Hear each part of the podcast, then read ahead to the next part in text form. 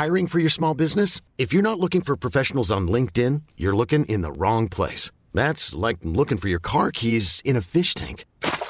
LinkedIn helps you hire professionals you can't find anywhere else, even those who aren't actively searching for a new job but might be open to the perfect role. In a given month, over 70% of LinkedIn users don't even visit other leading job sites. So start looking in the right place. With LinkedIn, you can hire professionals like a professional. Post your free job on linkedin.com slash achieve today. Il est 19h, bonsoir à tous et bienvenue sur CNews. Avant de retrouver Face à l'info, le point sur l'actualité, Jeanne Cancard. En France, les 9 millions de foyers les plus modestes devraient bientôt toucher un chèque alimentaire. La porte-parole du gouvernement, Olivia Grégoire, a confirmé aujourd'hui qu'une aide d'urgence de 100 euros par foyer et 50 euros par enfant serait soumise bientôt au vote des parlementaires dans le cadre du projet de la loi pouvoir d'achat. L'exécutif qui entend aussi travailler sur un chèque alimentaire supplémentaire plus, plus qualitatif pour accéder à des produits bio, frais et locaux. À la surprise générale, la justice française s'est opposée aujourd'hui à l'extradition de 10 anciens activistes italiens d'extrême gauche. C'est l'Italie qui les réclamait pour des faits de terrorisme commis pendant les années dites de plomb entre les années 70 et 80, un dossier qui empoisonne les relations entre les deux pays depuis 40 ans. En Ukraine, Kiev annonce l'échange de 144 soldats, dont 95 défenseurs d'Azovstal à Mariupol, qui s'étaient battus pendant plusieurs semaines dans cette ville portuaire, assiégée par l'armée russe avant de se rendre. Il s'agit du plus gros échange avec Moscou depuis le début du conflit, a déclaré tout à l'heure la direction principale du renseignement ukrainien, sans que l'on sache pour l'heure combien de Russes ont eux été libérés. Au sommaire de Face à l'info ce soir, quand un jeune député, la France Insoumise, refuse de serrer la main d'un député Rassemblement National à l'Assemblée nationale, les images en font rire certains, pleurer d'autres. Décryptage des bonnes manières démocratiques avec Mathieu Bock-Côté. On reviendra aussi sur ces arrangements au moment de l'attribution des postes clés aujourd'hui. Le marché de l'automobile patine, baisse des ventes, difficulté d'approvisionnement et donc hausse du prix d'achat, une spirale infernale que nous décryptera Dimitri Pavlenko.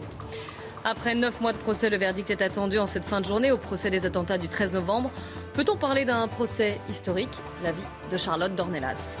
Hey Joe, quand Emmanuel Macron interpelle Joe Biden, le président des États-Unis, pour parler pétrole, la séquence a eu lieu pendant le G7 et elle interroge.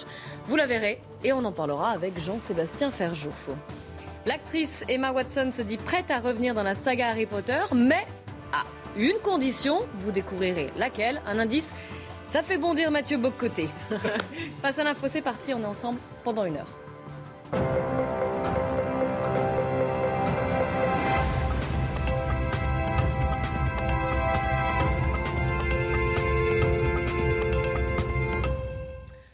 Mathieu, l'arrivée des députés de la France insoumise à l'Assemblée nationale a suscité de vives critiques chez de nombreux observateurs. Il y a eu les tenues jugées négligées, le refus de la part de certains aussi députés insoumis, donc je l'ai dit, de serrer la main de leurs collègues issus du Rassemblement national.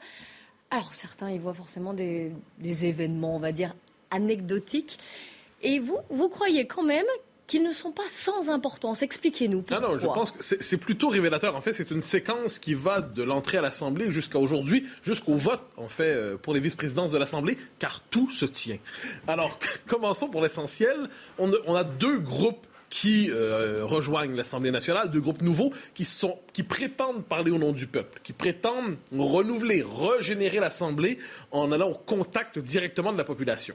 D'un côté, il y a le RM qui se présente et on connaît la consigne donnée par Marine Le Pen, les hommes en complet et n'oubliez pas de mettre la cravate et de préférence pouvez-vous la serrer? Et de l'autre côté, euh, les femmes en tailleur d'une manière ou de l'autre. Donc respectez les codes de l'institution, respectez les codes de l'Assemblée nationale, hissez-vous à la hauteur de l'institution, ne jouez pas au trouble fait et à travers cela, marquez votre respect pour l'institution. Certains diront ce n'est que stratégie de respectabilité pour un parti euh, associé à l'extrémisme d'une manière ou de l'autre. Respecter les codes, n'est-ce pas une manière de s'embourgeoiser euh, en mode accéléré? Peut-être est-ce cela, mais on peut croire aussi que c'est un respect légitime de l'institution, justement. Tout simplement, on respecte la pratique démocratique, c'est l'institution, c'est là où le peuple français est représenté. On en accepte les codes. Parce qu'on voit l'autre bande arriver à côté qui prétendent aussi parler au nom du peuple, les gens de la France insoumise qui, eux, arrivent sur le mode déglingué, négligé. Certains d'entre eux, pas tous, hein, certains euh, prennent la peine de, s'habiller un peu correctement.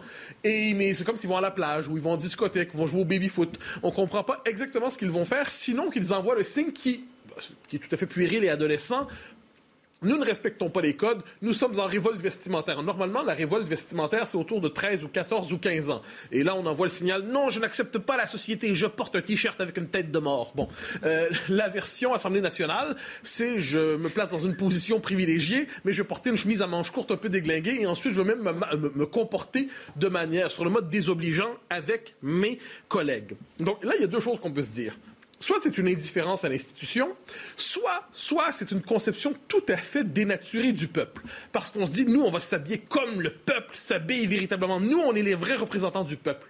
Mais on oublie que le peuple, lorsqu'il va, j'y reviendrai, au salon funéraire, lorsqu'il va à son mariage, hein, ça arrive de temps en temps aujourd'hui, plus d'une fois même dans la vie, Lorsqu'il... Ah, c'est pas impossible, on y viendra un jour. Donc, lorsque, autrement dit, le commun des mortels sait qu'il y a des moments dans la vie où on prend la peine de, il y a une tenue de cérémonie. Et ce n'est pas un détail. Le peuple est au courant de ces codes. Le peuple a une conscience de la verticalité. Le peuple a une conscience du fait que les institutions exigent un certain code, un certain décorum. Or, ce que nous disent finalement les gens de la France insoumise, c'est nous, on ne croit pas à ça. On a une image dégradée du peuple. On a une image sous le signe de l'authenticité. On a une image finalement où le peuple serait toujours euh, au, bistrot un dimanche après-midi sans aucune convenance d'une manière ou de l'autre. Autrement dit, il traite le, peuple de collection de ploucs. Premier élément. Deuxième élément qui est peut-être plus important, euh, le député Boyard. Euh, je, vais faire la blague de tout le monde, fort Boyard. non, c'est Louis Boyard. J'ai Louis Boyard, qui, n'est pas très fort. Ah, ah, je l'ai eu. Bon. Alors, quoi qu'il en soit, qui dit, alors, Philippe Ballard du Rassemblement national se présente euh, devant lui pour son vote, vient pour lui serrer la main. Et Boyard refuse de lui serrer la main. C'est et là on premier ah ouais, on voit les images. Ben, on va voir la séquence, voilà. Ah ben oui, donc ah, Philippe main tendue et... une indifférence s'affiche. Alors là, il refuse de serrer la main. On se demande pourquoi. Première réaction de certains, euh, d'ailleurs dans la France insoumise, disent, euh, ou plutôt dans la, la NUPES, ah non, c'est une fake news, il n'a pas refusé de serrer la main. Non, non, non, il n'a pas refusé jusqu'à ce que le dénommé Boyard euh, s'explique. il dit non, non, non, c'est un geste politique. C'est un geste politique parce que devant l'épidémie, devant l'épidémie de racisme, de sexisme, d'antisémitisme et de tout le tralala que ces gens prétendent dénoncer et qu'ils associent au Rassemblement national, il faudrait pratiquer des gestes barrières contre le RN. On va voir le tweet. Ah oui. oui, Boyard. Eh oui, face à la pandémie de racisme, d'antisémitisme et d'islamophobie, je respecte simplement les gestes barrière. Petit Jean Moulin dans la vingtaine. non, mais c'est admirable. Hein. Ça, ce type-là, maintenant, grande carrière de résistant. Euh, il va signer des pétitions bientôt.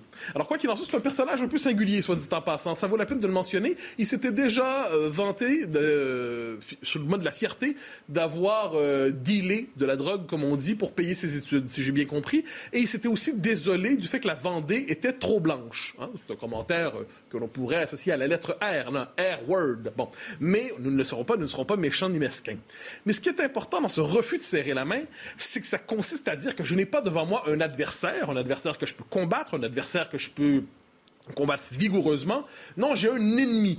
Un ennemi à ce point infréquentable que le simple fait de lui toucher me contaminerait. Un ennemi qui n'est pas un adversaire politique, mais presque un ennemi politique et même un ennemi de l'humanité. D'ailleurs, quand on voit les étiquettes utilisées pour le qualifier, eh bien, ça nous dit finalement, je n'accepte pas la possibilité même d'un contact minimal avec lui. Donc, il y a trois choses là-dedans.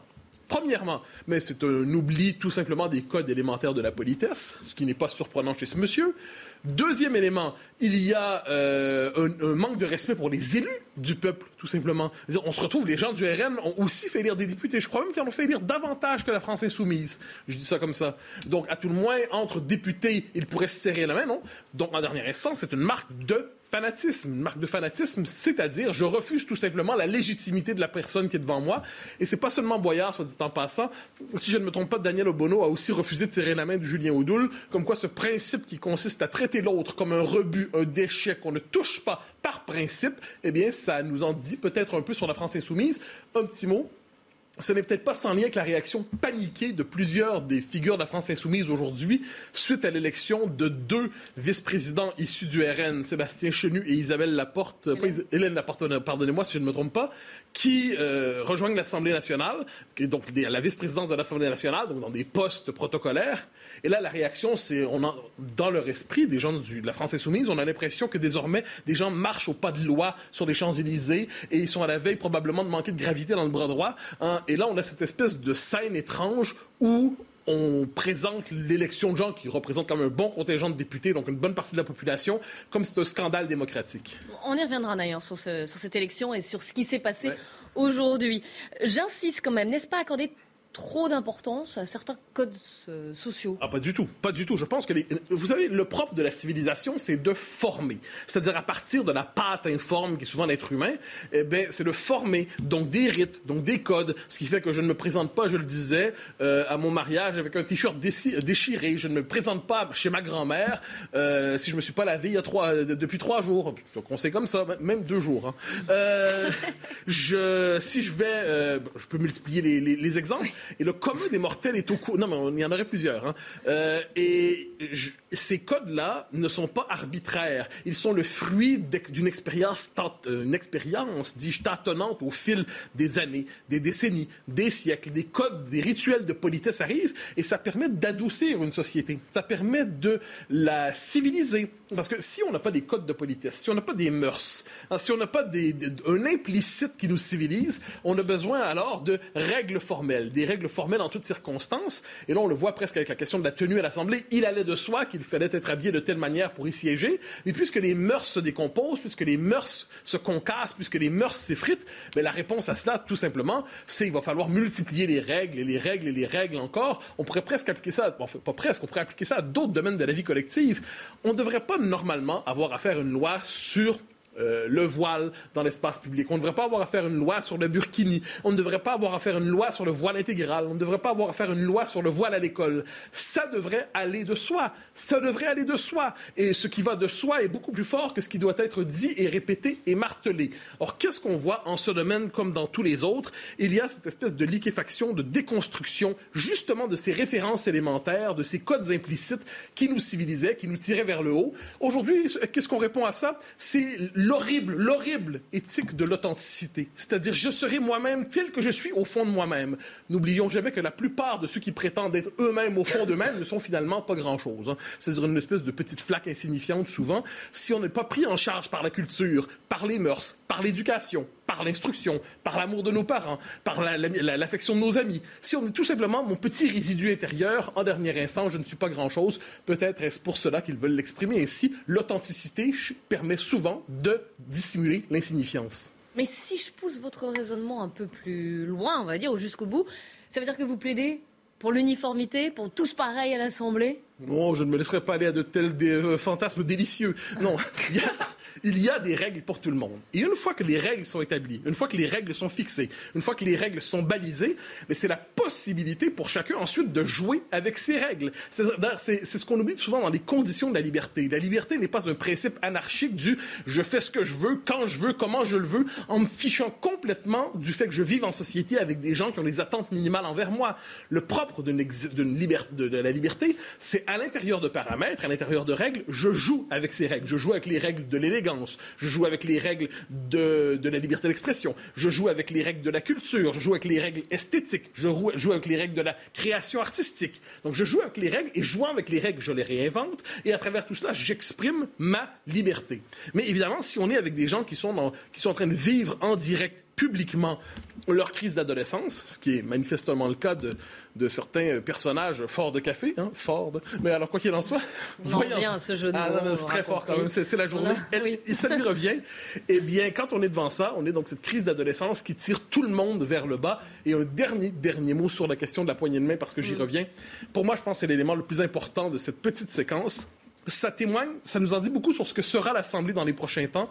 Si on est incapable d'accepter l'idée que celui qui est devant moi est légitime, si je suis incapable d'accepter le fait que c'est l'expression légitime d'une partie du peuple français qui se donne à travers ces députés-là, on est, sans le dire, sans en être conscient nécessairement, euh, dans une logique de guerre civile, on est dans une logique de refus fondamental de l'autre. On est des gens qui, des gens qui refusent l'autre. Hein. Et pourtant, il n'arrête pas nous dire qu'on doit s'ouvrir à l'autre. Mais manifestement, quand l'autre n'est pas une, copie de soi-même, quand c'est pas un miroir tendu, manifestement, l'autre, il l'aime un peu moins. Et c'est ce qui s'est manifesté chez ce dénommé Boyard ces, euh, derniers jours. On va continuer de parler de ce qui s'est passé à l'Assemblée nationale aujourd'hui euh, cette fois. Mais avant cela, puisqu'il est 19h15, on va faire un point sur les infos. C'est avec Jeanne Cancard.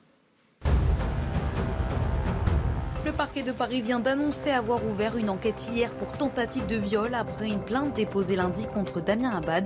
Une femme accuse le ministre des Solidarités d'avoir essayé de la violer lors d'une fête organisée chez lui à Paris il y a 12 ans. Hier, via l'intermédiaire de son avocat, Damien Abad a assuré ne pas connaître la plaignante. C'est officiel, l'OTAN lance formellement le processus d'adhésion de la Suède et de la Finlande, une étape clé rendue possible par la levée du veto turc hier soir. Les pays de l'OTAN qui sont réunis pour un sommet crucial en ce moment à Madrid et qui veulent renforcer leur présence militaire aux portes de la Russie. Et déjà confrontée à la Russie, l'OTAN s'inquiète désormais du défi que représente la Chine pour sa sécurité future. Mais certains de ses membres, comme la France, veulent que l'Alliance reste concentrée sur l'Europe et uniquement sur l'Europe et qu'il ne s'aventure pas en Asie-Pacifique.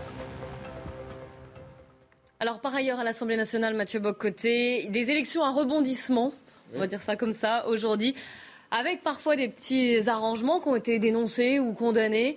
En tout cas, il y a deux vice-présidents RN qui ont été élus. Oui, et je pense que c'est très important qu'on soit d'accord ou non avec le RN. Soit... La question est tout à fait secondaire. La question fondamentale, c'est dans le jeu des institutions, ce parti qui représente, qui est le plus important parti d'opposition aujourd'hui, à moins de le traiter justement comme une collection de malfrats qui aurait pénétré de force l'Assemblée nationale, ce qui n'est pas le cas, eh bien, il est normal qu'il soit intégré au jeu des institutions. Et j'ajouterais que même ceux qui prétendent se méfier du RN en y voyant l'ombre, tout le monde le visage de l'extrême droite, euh, même cela devrait se dire que par le jeu de la participation parlementaire, par le fait de participer à la vie parlementaire en tant que telle, eh bien, ça, ça nous inscrit dans une logique de compromis, ça nous inscrit dans une logique d'acceptation de l'institution et presque de modération. Eux-mêmes devraient se féliciter de la présence dans des postes importants de gens qu'ils maudissaient l'avant-veille. Jean-Sébastien Ferjou. Je suis absolument d'accord avec ce dernier point, parce que face à l'extrême droite, ou euh, ce qu'un certain nombre de gens voient comme euh, l'extrême droite, justement, bah, il y a deux attitudes possibles. Soit vous les rejetez, c'est l'épisode de, la poignée de main, soit vous essayez de les intégrer à la République à partir du moment, ou de les arrimer à la République à partir du moment où, justement, les mêmes députés euh, se présentent comme étant constructifs et comme voulant respecter le fonctionnement des institutions, ce qui, rappelons-le, n'est pas le cas d'un certain nombre de députés de la France insoumise qui, en général, appellent justement à l'insoumission, voire à l'insurrection. Après, il s'est vraiment passé quelque chose. Parce que pour Sébastien Chenu, donc vice-président RN de l'Assemblée nationale, si je ne me trompe pas, il a recueilli 240 voix. 240 voix, on voit qu'on est très au-delà du groupe RN plus le groupe des Républicains. Donc il y a mécaniquement forcément d'autres gens qui ont voté. Donc on imagine une partie euh, du groupe, euh, enfin des groupes euh, ensemble. Et ça, c'est un événement majeur parce que je crois que toutes les postures d'ailleurs changeantes, parce qu'on n'a pas très bien compris où était l'arc républicain pour Emmanuel Macron selon les moments de la campagne. Toutes ces postures-là ont volé en éclats. Et oui, on est à un moment historique où effectivement le Rassemblement national intègre véritablement le champ républicain. Dimitri moi, je ne pense pas qu'il y ait besoin d'arrimer le Rassemblement national à la Non, je vous disais, c'est la réflexion théorique qu'on peut avoir pour les gens qui le voient comme le diable. Oui, mais c'est-à-dire que moi, je pense que quand on entend la NUPES euh, dénoncer les petits arrangements en catimini euh, de la, de, de la Macronie, de LR avec le Rassemblement national, ces gens prennent leurs rêves pour des réalités. C'est-à-dire qu'ils considèrent que eux sont la République, eux sont, eux sont la vérité politique et que tous les autres sont des vilains méchants. Et c'est absolument dramatique. Il ne faut pas être dupe. C'est le principe de réalité. Ce sont des députés de la République. Ils ont été élus par des Français. Ils représentent un groupe politique important. C'est normal, et ça fait partie des règles de l'Assemblée nationale, que dans la distribution des postes importants à l'Assemblée, le Rassemblement national trouve sa place. Et on va avoir le même cinéma demain pour l'élection de la fameuse présidence de la Commission des finances, qui, euh, si les choses euh, suivent leur cours normal, doit revenir au Rassemblement national.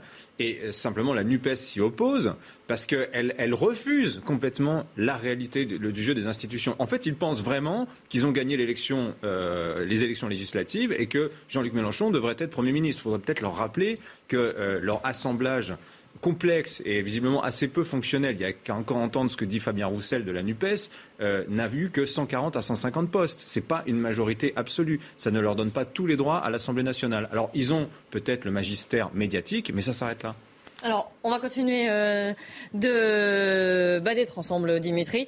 Pas pour parler politique, mais pour parler économie, puisque c'est aussi de la politique. C'est aussi, c'est vrai, c'est toujours tout est politique de toute façon. Le marché automobile, ah, rien ne va plus chez les constructeurs, selon le cabinet Alix Partners. Ils espèrent vendre au mieux l'an prochain 79 millions de véhicules neufs. Alors. Euh, petit mémo, en 2018, le record, c'était 94 millions d'exemplaires écoulés donc cette année-là. C'est toute la filière qui souffre finalement, par ricochet. Ben oui, en cascade, parce qu'autour des constructeurs, vous avez, pour commencer, des équipementiers. Euh, Valeo, Plastic Omnium, euh, Forvia, donc c'est l'ex-Forcia. Les Français sont très forts dans ce domaine des, euh, équipementiers qui dépendent totalement des commandes de ces grands donneurs d'ordre que sont les, les constructeurs. Et D'ailleurs, les constructeurs automobiles, quand vous regardez, on les appelle des constructeurs. En fait, c'est comme les avionneurs, comme Airbus, ce sont des assembleurs de pièces fabriquées essentiellement par les autres. Et en aval de la production automobile, vous avez bah, les concessionnaires, vous avez des loueurs, vous avez des réparateurs qui dépendent totalement de la vigueur du marché automobile en général, et notamment du marché du neuf. Or, qu'est-ce qu'on voit sur le marché du véhicule neuf? C'est que depuis deux ans, bah, c'est la crise. En fait, euh, le, marché n'arrive pas à se remettre de la crise du Covid.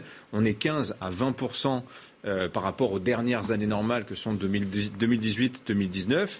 Et le drame, c'est qu'en fait, la crise, elle est des deux côtés du marché, c'est-à-dire autant du côté de l'offre, des producteurs, des fabricants, que du côté de la demande, donc du côté des clients.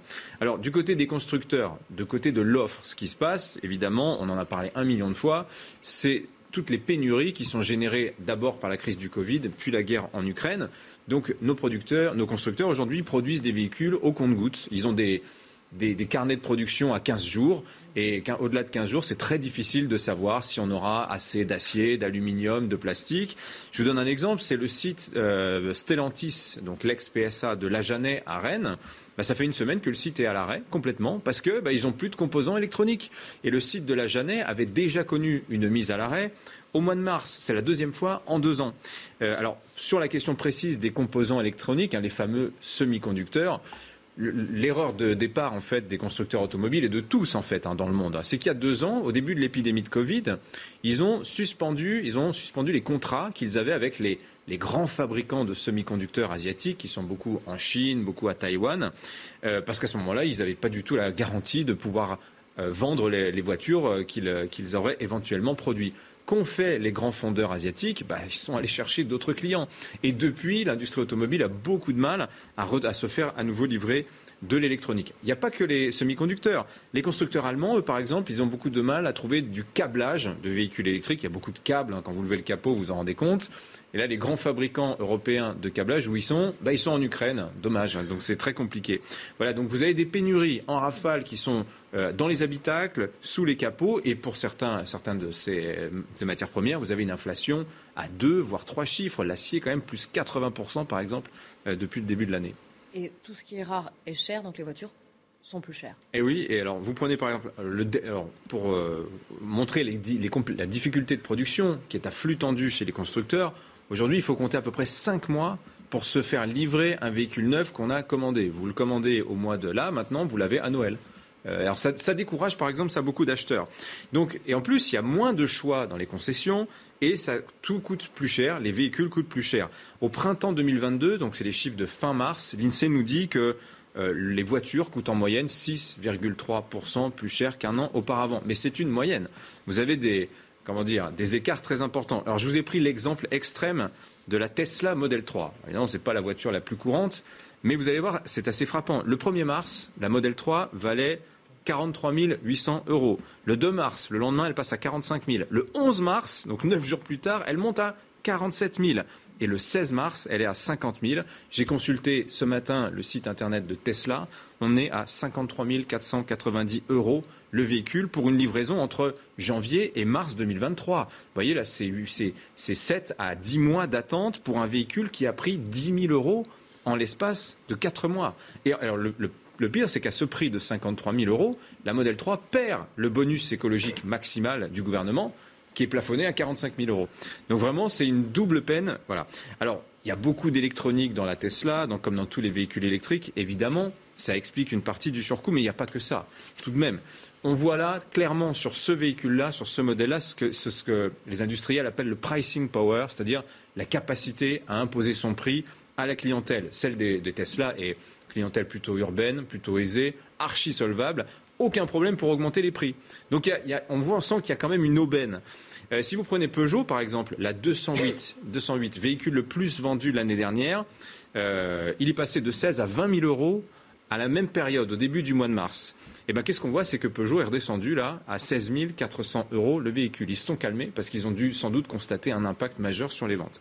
Alors d'ailleurs, il faut faire attention parce que Covid et guerre en Ukraine, franchement, ont bon dos. C'est-à-dire qu'il y a les pénuries, tout ça, mais il n'y a pas que ça.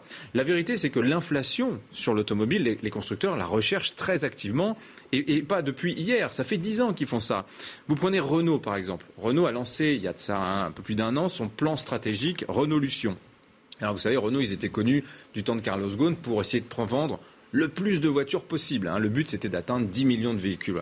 Eh ben, le plan aujourd'hui de Renault, je vous cite le communiqué de presse, c'est de passer d'un prix moyen de vente du véhicule de 20 000 euros en 2019 à plus de 27 000 euros en 2025. Chez PSA, ça fait 10 ans aussi euh, qu'ils font ça. Et en fait, la crise du Covid, ce que l'on observe, euh, permet de passer à la vitesse supérieure. Je vous donne l'exemple de deux autres constructeurs, Ford, Land Rover, alors eux, carrément, ils ont retiré du marché les, comment dire, les modèles de base de leurs plus beaux véhicules pour ne donner que les, versions les, plus abouties, les, modèles premium, ce qui a pour effet bah, d'évincer complètement la clientèle modeste qui n'a pas les moyens de payer les modèles aussi chers. Est-ce que ça explique le succès du marché de l'occasion?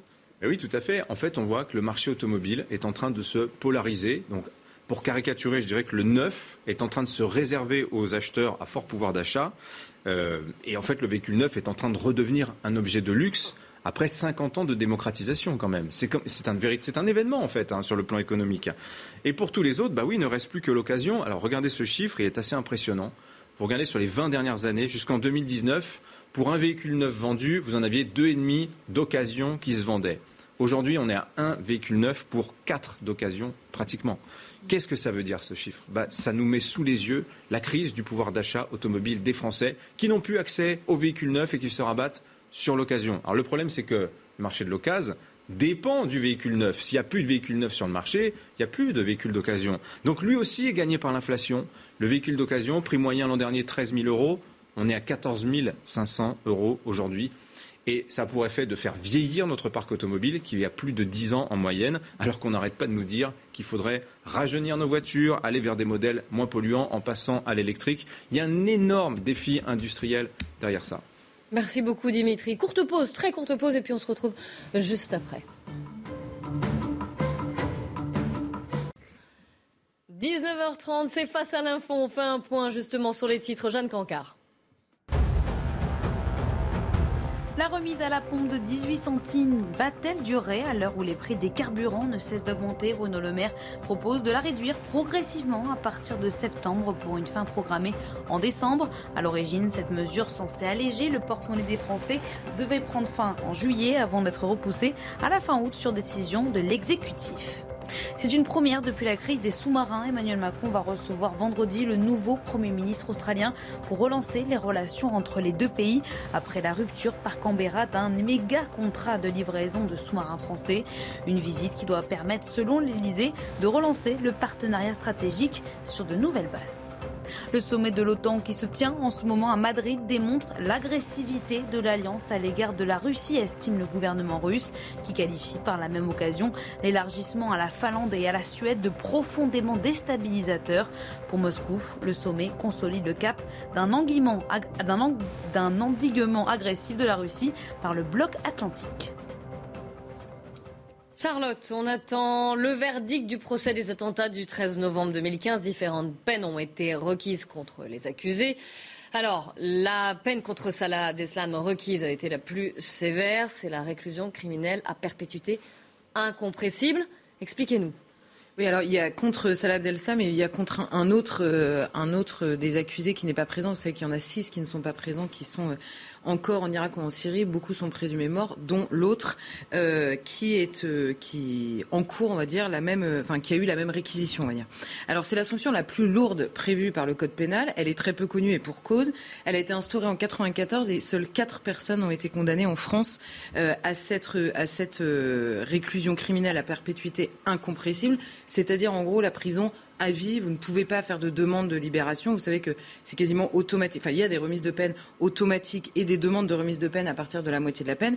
Là, c'est quasiment impossible. Jusqu'à maintenant, les quatre personnes qui, en ont, euh, enfin, qui ont été euh, condamnées pour ça, les deux les plus connus, tristement connus, c'est Pierrot le Fou et euh, enfin Pierre Baudin et euh, Michel Fourniret et deux autres qui pareil, c'est des euh, violeurs d'enfants avec actes de torture et de séquestration. Et la révision de la peine, quand on dit c'est quasiment impossible de sortir avant de mourir en prison, c'est que la révision de la peine, elle peut être demandée une fois passé 30 ans en prison.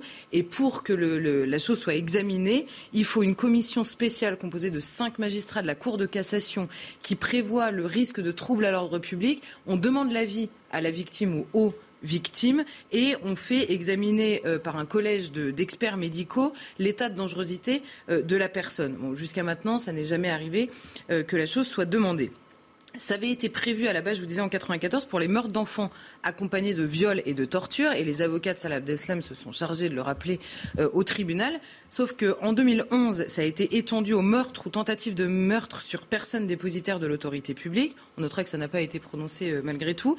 Et euh, après la série d'attentats euh, de 2015, ça avait été étendu aux crimes terroristes. Donc c'était en l'occurrence tout à fait possible. Donc si jamais la Cour d'assises spéciale suivait les réquisitions du parquet pour Salah Abdeslam, il serait la cinquième personne en France à, à être condamnée à cette réclusion criminelle, à cette réclusion à perpétuité alors, si on revient un petit peu sur ces neuf mois de procès, euh, Salah Abdeslam s'est mis à parler. Il a déclaré qu'il ne voulait pas tuer, qu'il n'était pas un assassin. Et d'ailleurs, ses avocats ont mis en garde contre la tentation d'une justice d'exception. Faut-il les entendre? On peut les entendre. La première chose, enfin, de toute façon, Évidemment, ils parlent, on les entend. Mais la, première chose, c'est que la sincérité euh, des djihadistes, on le sait désormais, tous les gens qui sont penchés sur les cas, et même, on l'a appris à nos dépens parfois, souvenez-vous, le père Hamel, euh, l'homme qui l'a tué, un des deux, était en bracelet électronique, et la juge avait expliqué qu'elle avait cru à sa sincérité quand il lui avait dit qu'il ne repartirait plus, qu'il s'en voulait. La sincérité est impossible à mesurer. C'est la première chose qu'il faut quand même garder en tête à ce moment-là. Par ailleurs, un procès ne sert pas à imaginer que va devenir la personne qu'on est en train de juger, elle sert à jauger la culpabilité de l'accusé qui est dans le box et à mesurer le préjudice des victimes. Donc la question de l'avenir de Salah Abdeslam se pose euh, assez peu au moment euh, de juger euh, l'acte. Ensuite, il y a eu, c'est un procès d'exception par la force des choses, il est exceptionnel, on va dire, et beaucoup de gens l'ont facilement qualifié d'historique ce procès-là. Et alors, il y a une chose qui est vraie et que les avocats ont raison de rappeler, c'est que la justice, l'organisation de la justice dans un pays civilisé, empêche la vengeance personnelle. C'est-à-dire, c'est pas la victime de se faire justice ou de, d'acter la vengeance, c'est bien la justice d'organiser la peine que mérite l'acte qui a été posé. Mais il y a deux choses qui ont beaucoup retenu mon attention dans ce procès. C'est d'abord, au moment de l'ouverture des débats, le président de cette cour d'assises dit Nous commençons ce jour un procès historique hors norme au vu du nombre d'intervenants, du nombre de victimes, de parties civiles et de leurs conseils, d'experts appelés à la barre. Ce qui importe, c'est aussi justement le respect de la norme, le respect des droits de chacun, à commencer par les droits de la défense. Donc le respect des normes, commence par les droits de la défense, c'est-à-dire ceux des accusés. Bon, déjà, ça peut étonner, mais ce qui m'a surtout étonné dans cette phrase, c'est que lui qualifie le procès d'historique au vu du nombre de personnes qui sont présentes dans la pièce. Le même jour ou le lendemain, Salah Abdeslam, interrogé par ce même président, lui dit D'abord, je tiens à témoigner, première, première fois qu'il prend la parole. Hein. Souvenez-vous, ça fait des années qu'on attendait qu'il prenne la parole. D'abord, je tiens à témoigner qu'il n'y a point de divinité à part Allah et que Mohamed est son serviteur messager. Et là, le président lui dit, on verra ça plus tard, quelle est votre profession? Et là, il répond, j'ai délaissé toute profession pour devenir un combattant de l'État islamique. Alors là, on comprend que tout le monde qualifie ce procès d'historique, mais on a deux visions de l'histoire qui ne se comprennent pas. Parce que d'un côté, on a un président de la Cour d'assises lui-même qui nous dit c'est historique au vu du nombre de gens présents dans la salle, et Salah Abdel qui lui continue à profiter. Tout le monde a dit c'est une provocation. Ce n'était pas une provocation. Il a expliqué pourquoi il avait participé à la, préparation des attentats, pourquoi il était là ce soir-là, pourquoi il, s'était tué pendant des années et pourquoi il continuait à confesser euh, ce, ce, pourquoi il était dans ce tribunal. Et alors, en effet, tout le monde qualifie le procès d'historique. On qualifie beaucoup de choses d'historique euh, assez régulièrement. Là, en l'occurrence, c'est vrai que c'est exceptionnel et on le qualifie d'historique. On a l'impression que personne ne s'attarde réellement sur ce que veut dire le mot historique dans ce procès. Mais alors, justement, même les, euh, les avocats de la défense et en particulier ceux de Salah Abdeslam ont parlé de procès historique. Qu'en pensez-vous? Bah alors, est-ce que le procès est historique parce qu'on n'a jamais vu un procès avec autant de personnes? Oui, peut-être. C'est peut-être une première dans l'histoire qu'il y ait autant de personnes dans une même salle. Très bien. Est-ce qu'il est historique? Est-ce que de manière intuitive, il est historique dans notre tête parce que précisément, il marque l'histoire en étant le procès de l'attentat, non pas le premier malheureusement, mais le plus spectaculaire, on va dire, de la conquête violente et armée d'un État étranger et idéologiquement extrêmement bien formé qui veut clairement soumettre l'Europe et en particulier la France, évidemment, euh, euh, à l'islamisme. Est-ce que l'histoire, c'est ça ou est-ce que c'est euh, bon le, nombre de gens présents dans la salle? Alors en effet, le maître, le, un des avocats de Salah Abdel-Sam a dit il n'est pas, c'est pas un psychopathe, c'est pas un sociopathe, Salah Abdel-Slam, donc il mérite pas la perpétuité réelle. Et il dit, il est un exécutant déserteur, mais la sanction demandée est digne d'un tribunal militaire qui juge des ennemis et non des accusés. Alors là, cette phrase. Donc il oppose à ce moment-là, l'avocat de Salah Abdeslam dit au tribunal, vous avez devant vous un accusé et non pas un ennemi. Et quand on revient dans le procès, je m'attarder sur le mot ennemi, mais quand on revient dans le procès, le profil des, accusés qui étaient dans le box était très intéressant. Ils ont été interrogés sur leur enfance. La plupart ont dit, et Salah Abdeslam en particulier, qu'ils avaient eu une enfance calme, heureuse, qu'ils étaient aimés de leurs professeurs, qu'ils n'avaient pas eu de problème. On comprend dans leur enquête de personnalité que le choix idéologique est fait par des personnes sensées, qui savent exactement ce qu'elles font quand elles rejoignent l'État islamique. Et par ailleurs, les psychiatres qui ont examiné Salah Abdeslam nous disent Nous avons été frappés par l'édulcoration de son récit et son insistance à répéter qu'il n'a tué personne ce soir-là. Il s'y accrochait tout en répétant par ailleurs que l'attentat était un mal nécessaire. Donc il n'y a pas eu un miracle en sept mois. Salah Abdeslam nous répète depuis trois jours qu'il a tué personne et euh, qu'il n'est donc pas un assassin. Il a dit si vous me considérez comme un assassin, ce serait injuste de votre part. Bon. Et il dit par contre l'attentat est un mal nécessaire. Donc il, participe bien encore dans sa tête à cet attentat. Alors la question qui se pose, c'est qui sont ces gens qui sont en face de nous? Est-ce que ce sont de simples accusés ou est-ce que réellement ce sont des ennemis, comme le craint apparemment son avocat Est-ce que ce sont des enfants terribles finalement de la nation, c'est-à-dire des enfants euh, français ou belges pour certains ou est-ce que ce sont les soldats d'une armée qui, elle, est ennemie? Je rappelle quand même à tout le monde que pour faire la guerre, il suffit d'être un. Et eux, ils la font, la guerre. Ils n'ont pas besoin de nous, en fait, pour la faire. Et en revanche, nous, on est obsédés de vouloir faire la paix avec eux, mais pour faire la paix, par contre, il faut être deux, et là, ils sont pas là.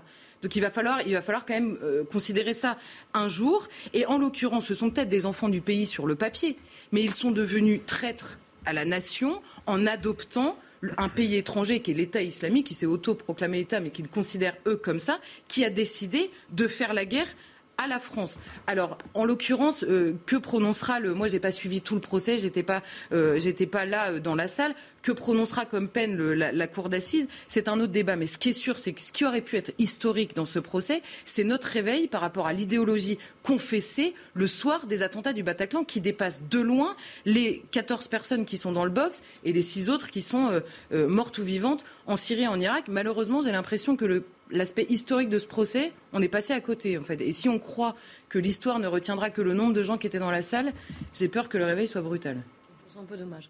Euh, on attend le verdict, hein, je le rappelle, euh, dans la soirée. Hein. Mathieu Bocoté. Je ah, voyais réagir à ce que disait non, Charlotte Fait remarquable. Non, mais en fait, ce qui est, ce qui est fascinant, c'est que nos sociétés ont programmé leur propre impuissance. Elles trouvent, par exemple, une grandeur, je reprends l'exemple de, euh, de Charlotte, dans le fait de traiter l'ennemi à la manière d'un accusé parmi d'autres, à, propos duquel il ne faudrait pas être plus sévère. Il ne faudrait pas avoir une, une volonté de frapper plus durement. Nous sommes incapables de penser la guerre. Nous sommes incapables de penser l'ennemi. Nous sommes incapables de penser que certaines personnes veulent notre éradication consciemment. On a toujours l'impression d'être devant des enfants perdus, des enfants oubliés. Quelqu'un qui, s'il avait été aimé véritablement, n'aurait pas voulu nous assassiner. Eh bien non, on est devant des gens qui font la guerre. Et dans leur esprit, tous les Occidentaux, d'une manière ou de l'autre, portent une cible au front, portent une cible dans le dos. Et ce qu'on a vu au Bataclan, c'est quand même ça, c'est tirer au hasard dans une foule. Alors, c'est vraiment, quand on se, représente le terrorisme, il y a la forme classique, c'est-à-dire attaquer des symboles d'autorité directement. C'est pas plus excusable, mais la cible est identifiée. Le propre des attentats du Bataclan, de l'attentat du Bataclan, dis-je, c'est que chaque personne qui appartient à cette société est coupable et doit mourir. Eh là, si on est incapable de voir la chose telle qu'elle est devant nous, et on, sent, on voit de l'humanisme dans notre faiblesse, on voit de l'humanisme dans notre incapacité à frapper, on voit de l'humanisme dans notre incapacité à trancher, on voit de l'humanisme dans notre incapacité à nommer et à juger, eh bien, en fait, on témoigne de notre propre faiblesse devant cela. Bah, écoutez, moi j'entendais une partie civile ce matin, euh, donc quelqu'un qui a, perdu des gens hein, quand même dans les attentats, qui disait en fait euh, le, président du tribunal. Au cours du procès, il n'a pas totalement respecté euh, les droits de la défense, contrairement à ce qu'il ce qu'il avait dit en préambule, en hein, disant c'est très important, mais voilà. Et je pense que la présence des caméras, en fait, le, le poids de l'histoire, lui, l'a beaucoup ressenti.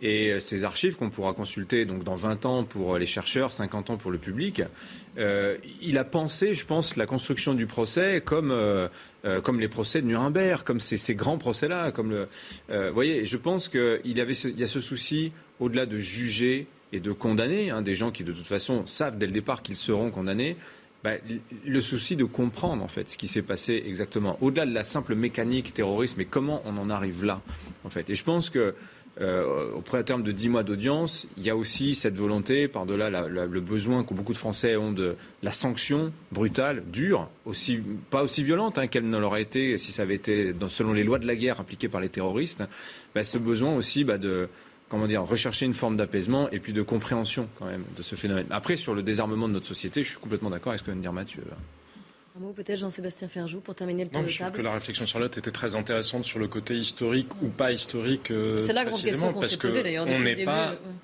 on n'est pas à la fin euh, potentiellement euh, de cette guerre-là. C'est la grande différence avec euh, le procès de Nuremberg ou avec des grands procès qui intervenaient clairement après la fin bah, de la Deuxième Guerre mondiale, en l'occurrence après la fin du nazisme. Là, l'idéologie qui était celle de Salah Abdeslam et de ses complices, elle continue à produire ses effets. Et donc c'est peut-être pour ça que nous ne sommes pas justement dans un moment si historique que ça. 19h45, un point sur l'actualité. Jeanne Cancard. Palais Bourbon, les postes clés sont définis aujourd'hui dans une ambiance tumultueuse. Les députés votent ce mercredi pour élire le bureau de l'Assemblée nationale. Six vice-présidents ont déjà été élus ainsi que les trois questeurs. Douze secrétaires doivent encore être attribués en fonction de la proportion du poids des groupes dans l'hémicycle. Avec la présidente de l'Assemblée, ces 22 députés constitueront le bureau de l'institution, une sorte de conseil d'administration. Le PDG de la SNCF demande aux voyageurs de remettre le masque dans les gares et dans les trains. Ceci n'est pas une obligation mais une vive recommandation, explique Jean-Pierre Farandou, qui en appelle, je cite, au sens civique des gens pour protéger nos personnels et nos voyageurs face au rebond de l'épidémie. À Wimbledon, Hugo Humbert s'impose et élimine le finaliste de Roland Garros, Casper Ruud, au deuxième tour. Une victoire en 4-7 du Français face au Norvégien. Au prochain tour, Hugo Humbert affrontera le Belge David Goffin. Jean-Sébastien Ferjou, c'est l'histoire d'une petite vidéo, une, vidéo d'une conversation entre Emmanuel Macron et Joe Biden en marge du G7. Elle fait beaucoup parler, elle circule sur les réseaux sociaux. On y voit le président français en bras de chemise qui interpelle, qui va justement même interrompre Joe Biden pour faire état d'une conversation qu'il a eue avec le leader des Émirats arabes unis. Alors on va la regarder cette vidéo. Joe, you, I, you've, you've collected it for a while. Excuse me, sorry to interrupt you. I just, uh, I, with your advisor, I took the commission to call uh, MDZ. So I call for, for increasing the production by uh, numerics.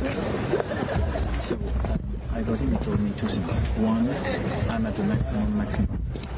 What he claimed, and this is my complete commitment. Second, told me according to us, the Saudis can increase a little bit, but 150 or a little bit more, when they, they don't have huge capacities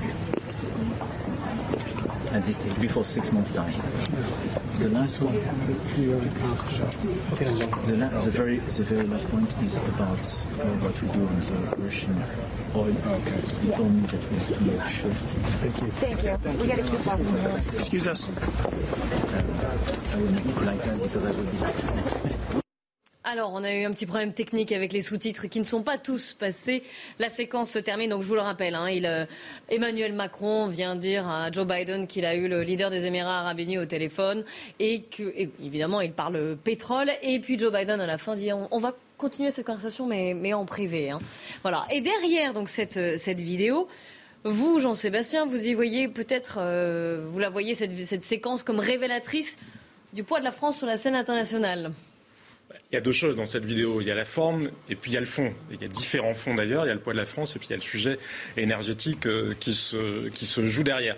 Sur la forme, c'est vrai qu'Emmanuel Macron est assez coutumier justement de se faire remarquer parce que ça a été très détourné sur Internet ces vidéos. Alors il y a eu des tas de threads. Il y a des gens qui ont comparé Emmanuel Macron, Michael Scott, le patron dans The Office. Vous savez qu'une espèce de personnage euh, un peu, euh, un peu extravagant. Et puis ça fait longtemps que finalement Emmanuel Macron amuse un peu, enfin amuse de manière très ironique les anglo-saxons. Au début, il avait frappé les esprits à l'époque de Make Our Planet Great Again. Là, effectivement, il était vu comme une espèce de renouveau des démocraties libérales. Et puis, cette image-là, elle s'est dégradée au fil du temps. Et il y avait notamment, je ne sais pas si vous vous souvenez, quand il est allé à Beyrouth, où il embrassait euh, les, Libanaises euh, comme du bon pain et qu'il avait promis qu'il allait sauver le Liban et que le Hezbollah n'avait qu'à bien se tenir. À l'époque, le Times, le Times, hein, pas le Sun ou pas un tabloïd euh, anglais, le Times, l'équivalent du Monde, un journal respectable, avait mis en une la photo d'Emmanuel Macron parce qu'il était passé de euh, comment s'appelle le fort où il passe ses vacances, pardon, Brégançon. Brégançon, voilà. Il était passé de Brégançon justement à Beyrouth et donc ils avaient mis une photo d'Emmanuel Macron sur son jet ski en mettant Emmanuel Macron par à l'assaut des, des, problèmes du monde sur son jet ski. Donc c'est un peu ça qui ressort dans cette a été analysée comme ça par un certain nombre d'internautes, en France comme à l'étranger, qui ont vu une espèce de truc, l'important, qui vient un peu euh, ennuyer euh, finalement Joe Biden. Après, ça entre en résonance, comme je vous le disais, avec d'autres choses, avec le poids de la France et avec la réussite ou les échecs diplomatiques d'Emmanuel Macron.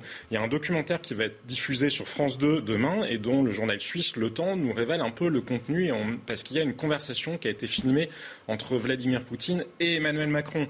Et ce qu'il en ressort, c'est un peu gênant là encore. Alors pas dans le même registre euh, tout à fait, mais on voit un Emmanuel Macron qui finalement bah, face à un adversaire euh, qui ne sait pas tellement euh, par quel bout prendre, une conversation qui provoque beaucoup de moments d'inconfort et de malaise sans qu'il en sorte sorte grand chose. Et si on regarde finalement le bilan d'Emmanuel Macron, il y a trois périodes, on pourrait dire, dans, son quinquennat, depuis qu'il a été élu. Une première période, je vous en disais tout à l'heure, où il a été très admiré par la presse anglo-saxonne notamment, parce qu'il avait su profiter du casting autour de lui. Il était l'anti-Trump. Il était un moment aussi où Angela Merkel était un peu finissante. Il était un moment où le Royaume-Uni venait de voter le Brexit. Donc il était un peu le seul, justement, à représenter ce visage avenant des démocraties libérales. Et il a eu quelques réussites, il faut bien le reconnaître, à commencer pour la France, hein, ne serait-ce que sur les dépenses militaires euh, qu'il a maintenues. Et puis après, ça s'est un peu dégradé. Son image s'est dégradée aussi ailleurs, euh, ailleurs dans le monde. Il y a eu un tournant notamment vers le moment de l'année 2019-2020. Il y a eu ce G7 à Biarritz avec une initiative française assez malheureuse vis-à-vis des Iraniens qui avait été très mal perçue par les Américains. Il y a eu cette phrase, vous savez, sur l'OTAN en état de mort cérébrale qui pouvait avoir du sens en soi, mais la diplomatie, ça n'est pas toujours de dire tout haut ce qu'on pense ou ce que les autres pensent tout bas. Et quoi qu'il en soit, ça nous a mis à dos beaucoup de nos alliés européens. Et les États-Unis. Et puis ensuite, il y a une troisième phase, la phase finalement très paradoxale dans laquelle on est entré euh, depuis l'année dernière, avec Emmanuel Macron qui avait repris la main au niveau européen, notamment parce que bah, il n'y a plus le Royaume-Uni d'une part, et il y avait euh, l'Allemagne qui, son chancelier Olaf Scholz, très empêché vis-à-vis de la Russie. Donc il y avait une forte attente vis-à-vis d'Emmanuel Macron au niveau européen, et puis à nouveau un peu patatras, c'est-à-dire que la manière de mettre en avant sa volonté de parler avec Vladimir Poutine et de l'exprimer tout encore une fois, il y a des choses qui ont du sens en diplomatie quand vous ne les exposez pas. Mais sa manière de vouloir à tout prix ne pas humilier Vladimir Poutine a été très très mal perçue par nos alliés, à commencer quand même si on est européen, on ne peut pas ignorer nos alliés européens tous les États de l'Est européen l'ont très mal vu. La première ministre estonienne donnait une interview dans le Financial Times la semaine dernière où elle se disait très inquiète de cette attitude finalement à la fois de la France et de l'Allemagne en disant oui mais les Russes s'ils attaquent les plans de l'OTAN ils n'ont pas le temps de réagir avant que les États baltes euh, soient ravagés. Donc nous on aimerait être certains puisque nous sommes dans la même alliance et même dans la même union politique on aimerait être certains qu'on peut compter justement sur la France. Mais est-ce que ça veut dire que la posture gaulienne d'indépendance euh, est devenue hors des moyens de la France? Ça, c'est une question euh, qu'on se pose depuis très longtemps. Hein. Valéry Giscard d'Estaing avait déjà posé la question en disant est-ce que la France est une grande puissance euh, moyenne finalement? Alors la France, elle a, elle a, des atouts. Si on regarde, malgré tout, on reste la septième puissance économique mondiale. C'est-à-dire pas tant que nous, on diminue que le fait qu'il y ait des gens qui s'enrichissent beaucoup. Forcément, la Chine, avec un milliard, un milliard 400 millions d'habitants, c'est plus facile de nous passer devant, ou l'Inde, euh, que quand vous restez sur une démographie plus atone, dirons-nous. On a toujours un siège à l'OTAN au Conseil de sécurité des Nations Unies, on est détenteur euh, de l'arme atomique. Mais la puissance de la France, elle est intangible. En réalité, c'est quelque chose qui s'est fasciné au cours du temps. C'est un capital construit par les Français au fil de l'histoire et notre poids dans l'histoire, il a été forgé par ce caractère français, ce tempérament français et cette capacité parfois à fasciner le monde justement par les idées politiques françaises, par l'envie d'être aussi un modèle, euh, un modèle universel. Et ça, c'est un capital qu'il ne faut pas gaspiller. Il faut savoir l'utiliser à bon escient, mais ne pas le gaspiller. Donc quand finalement on se met dans des configurations, on se ridiculise plus qu'autre chose, et puis finalement on veut parler un peu de tout et de rien sans obtenir de résultats, euh, ben c'est là où précisément on dilapide le capital hérité. Alors justement, pour en revenir à cette séquence, comment elle a été interprétée cette scène euh, aux États-Unis? Il y a eu la dimension un peu ironique. Il faut rappeler juste un mot d'ailleurs qu'elle s'inscrivait après un autre moment, parce qu'Emmanuel Macron apparemment avait été un peu vexé, m'a raconté un diplomate, parce que Boris Johnson avait fait le clown. Il avait imité euh, euh, Vladimir Poutine torse nu sur son cheval, et Macron n'a pas compris. Enfin bref, c'était un peu Boris Johnson qui lui volait la vedette. Donc il y a eu cet aspect-là, un peu euh, du jeune homme, en quelque sorte, désolé qu'on lui vole, qu'on lui vole son jouet, mais surtout sur l'aspect énergétique, parce que c'est de ça dont il parle dans la conversation. Qu'est-ce qu'il vient dire? Il vient dire parce que c'est une réalité. Tout le monde le voit. on on a une pénurie euh, d'énergie et les capacités de production sont déjà extrêmement tendues parce qu'il faut le rappeler, en quatre mois, la production de pétrole russe a chuté de 20%. C'est 2 millions de barils en jour que nous produisons en moins parce que le retrait des entreprises occidentales, je ne parle même pas de sanctions, le simple retrait des entreprises occidentales font que les Russes n'arrivent plus à produire leur propre pétrole ou en tout cas autant qu'avant. Donc là, Emmanuel Macron, qu'est-ce qu'il dit à Joe Biden? Il lui dit bah, Regarde, il n'y a pas de marge de manœuvre. Finalement, j'ai essayé. Il essaye de se faire valoir, hein, comme si la France allait réussir à convaincre les pays, les pays du Mais ils n'ont pas de marge de manœuvre. Et les États-Unis ont entendu autre chose en disant Mais est-il en train de faire pression sur les Américains puisque Joe Biden a des élections lui aussi. Il y a les midterms qui arrivent, qu'il a des engagements vis-à-vis notamment de la gauche du Parti démocrate, de tous ceux qui ont une sensibilité environnementale, et donc il a plutôt essayé de réduire la production, en tout cas de faire semblant plus exactement la production pétrolière. Emmanuel Macron, c'est un peu comme si lui tordait le bras de manière assez maladroite du point de vue américain, vis-à-vis justement de l'opinion publique américaine, en disant non, non, il va falloir que vous, vous produisiez pour que l'Europe puisse continuer à s'en sortir. Sauf que déjà, c'est très mal comprendre la réalité, parce qu'aux États-Unis, c'est le seul pays au monde, il faut le savoir, où le pétrole, le sous-sol appartient à ceux qui sont propriétaires du terrain. Dans les autres pays, ce qu'il y a en dessous de votre terrain, il n'appartient pas à celui euh, qui est en surface. Mais donc la réalité, c'est que Joe Biden a une capacité assez faible d'influence sur la production pétrolière américaine ce que manifestement Emmanuel Macron n'a pas tout à fait compris, et qu'il n'a pas intérêt à ce que les prix, nous, en tant qu'Européens, on a vraiment intérêt à ce que les prix chutent.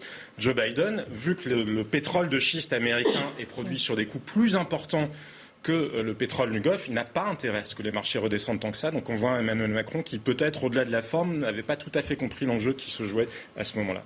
Merci Jean-Sébastien. On va parler du monde du, cinéma avec vous, Mathieu Bock-Côté. Alors, tout au long de cette année, sur ce plateau, c'est pas la première fois. Hein, on a suivi les différentes querelle qui entoure euh, J.K. Rowling, la fameuse auteure et créatrice d'Harry Potter. Elle a été stigmatisée, diffamée, insultée, diabolisée pour sa critique de la théorie du genre. Et en fait, la saga n'est pas terminée. Elle s'est même poursuivie là euh, ces jours-ci, puisque la presse laisse entendre qu'Emma Watson, l'actrice qui joue donc dans la saga Harry Potter, serait intéressée pour euh, reprendre son rôle dans le, le prochain film de la série, mais elle y met une condition que le nom de J.K. Rowling n'y soit pas associé. quelle ingratitude, hein. quelle ingratitude absolue. Il faut la peine de le dire et je reviendrai sur cette ingratitude. Je rappelle les différentes étapes de l'affaire J.K. Rowling parce qu'on en vient à l'oublier quelquefois.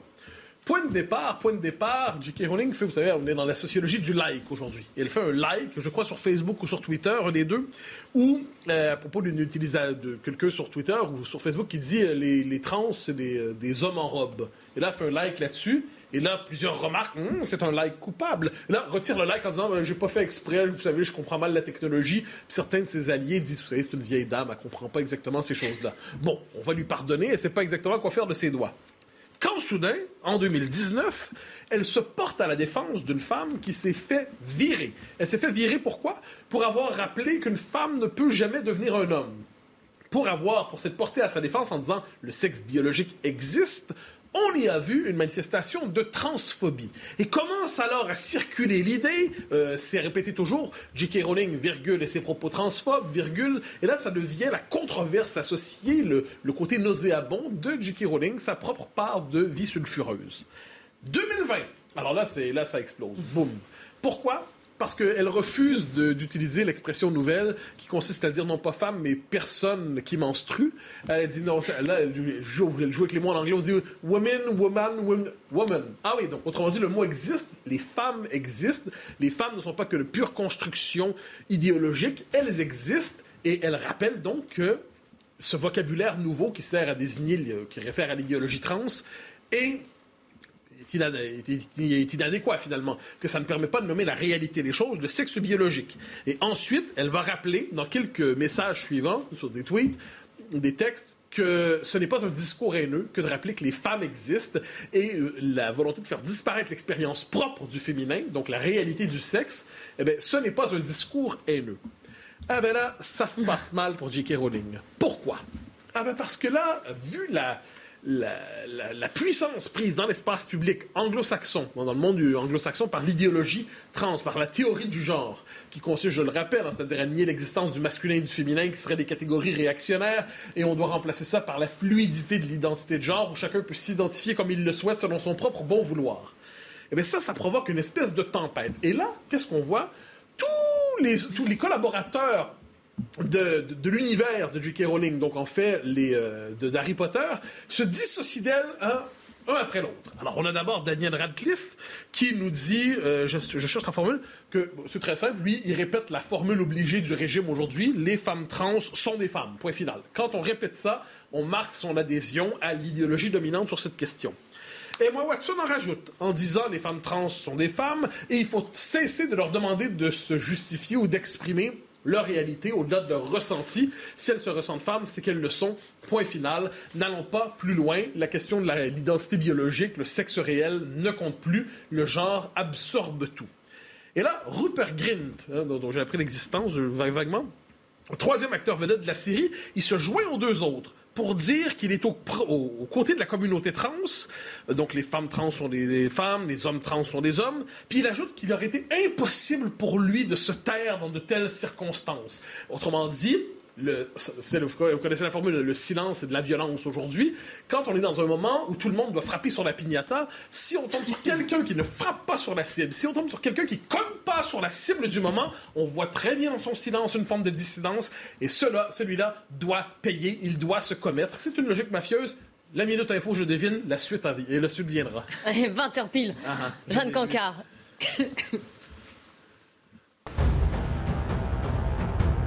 parquet de Paris annonce avoir ouvert une enquête hier pour tentative de viol après une plainte déposée lundi contre Damien Abad. Une femme accuse le ministre des Solidarités d'avoir essayé de la violer lors d'une fête organisée chez lui à Paris il y a 12 ans, en septembre 2010. Hier, via l'intermédiaire de son avocat, Damien Abad a assuré ne pas connaître la plaignante. À la surprise générale, la justice française s'est opposée aujourd'hui à l'extradition de 10 anciens activistes italiens d'extrême gauche. C'est l'Italie qui les réclamait pour des faits de terrorisme commis pendant les années dites de plomb entre les années 70 et 80, un dossier qui empoisonne les relations entre les deux pays depuis 40 ans. Et depuis le début du conflit en Ukraine, les États-Unis et leurs alliés ont gelé plus de 330 milliards de dollars d'avoirs russes. La grande majorité, 300 milliards, concerne la Banque centrale de Russie. Ensemble, nous nous assurons que les sanctions continuent d'imposer des coûts à Moscou pour son agression non provoquée et prolongée en Ukraine, ont déclaré aujourd'hui les autorités américaines.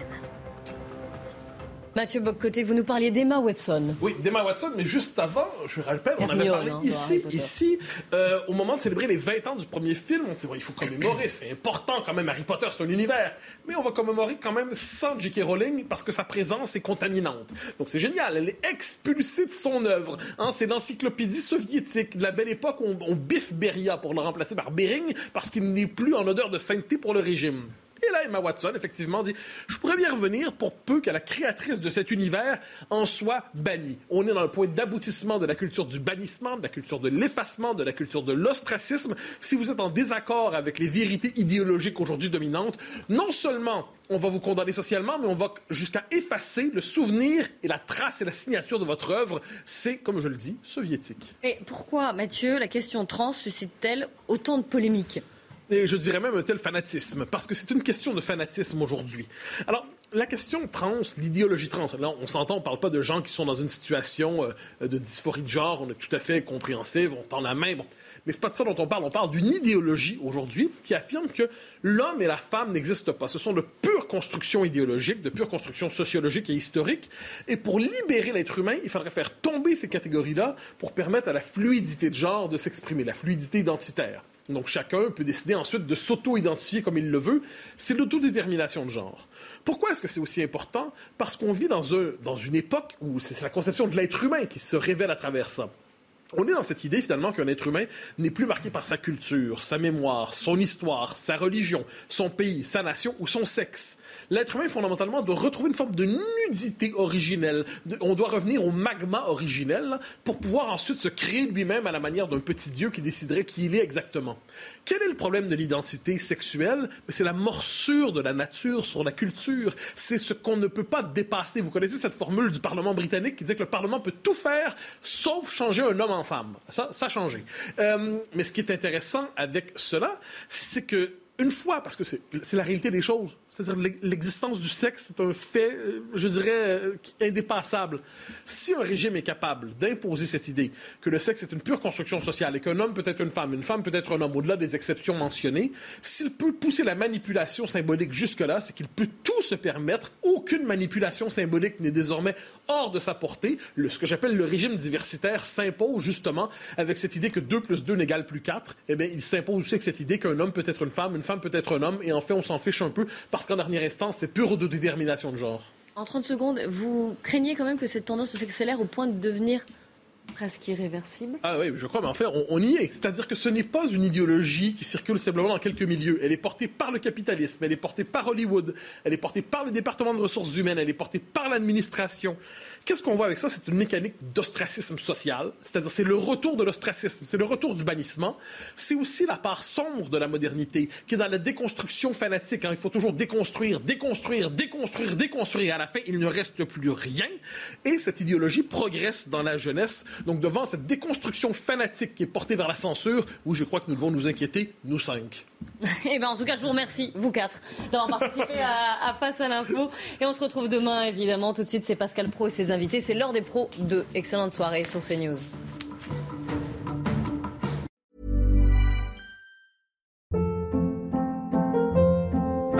Hold up. What was that? Boring. No flavor. That was as bad as those leftovers you ate all week. Kiki Palmer here, and it's time to say hello to something fresh and guilt-free. Hello Fresh. Jazz up dinner with pecan-crusted chicken or garlic butter shrimp scampi. Now that's music to my mouth. Hello Fresh. Let's get this dinner party started. Discover all the delicious possibilities at hellofresh.com.